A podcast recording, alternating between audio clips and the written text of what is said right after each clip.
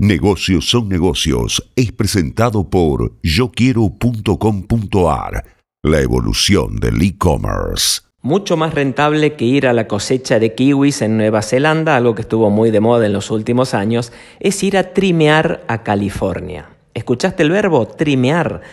Para los jóvenes está muy de moda, lo han escuchado seguramente, han escuchado de algún amigo que lo ha hecho, y significa participar en las diversas tareas de la recolección y preparado del cannabis para su comercialización en California, Estados Unidos, donde si bien hace ya varios años está permitido el uso medicinal del cannabis, la desregulación total de la producción está todavía con matices en grises y hay muchas farmers, muchas quintas, muchas granjas que siguen operando en la clandestinidad, muchas de ellas porque el incentivo a evadir los impuestos que hay sobre el cultivo de cannabis les es mucho más rentable. Entonces, cuando hay un negocio medio en gris, en negro, los salarios que se suelen pagar son muy altos y entonces son muchos los argentinos, inclusive ahora que han empezado los vuelos a Estados Unidos, que están yendo a California porque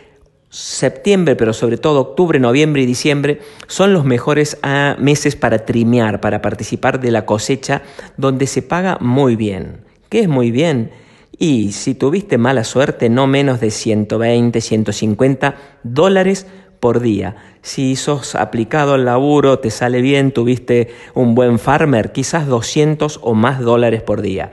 Muchas de estas em, quintas te alojan, te dan eh, inclusive comida, es decir, que si sos aplicado a tu trabajo en un par de semanas, 10, 12 semanas, te puedes hacer una muy buena diferencia que después los jóvenes dirán si la traen a Argentina y se hacen una pequeña fortuna o si se la gastan en algún lugar de Centroamérica porque son dólares que han ganado en su justa ley trimeando, cosechando marihuana en California.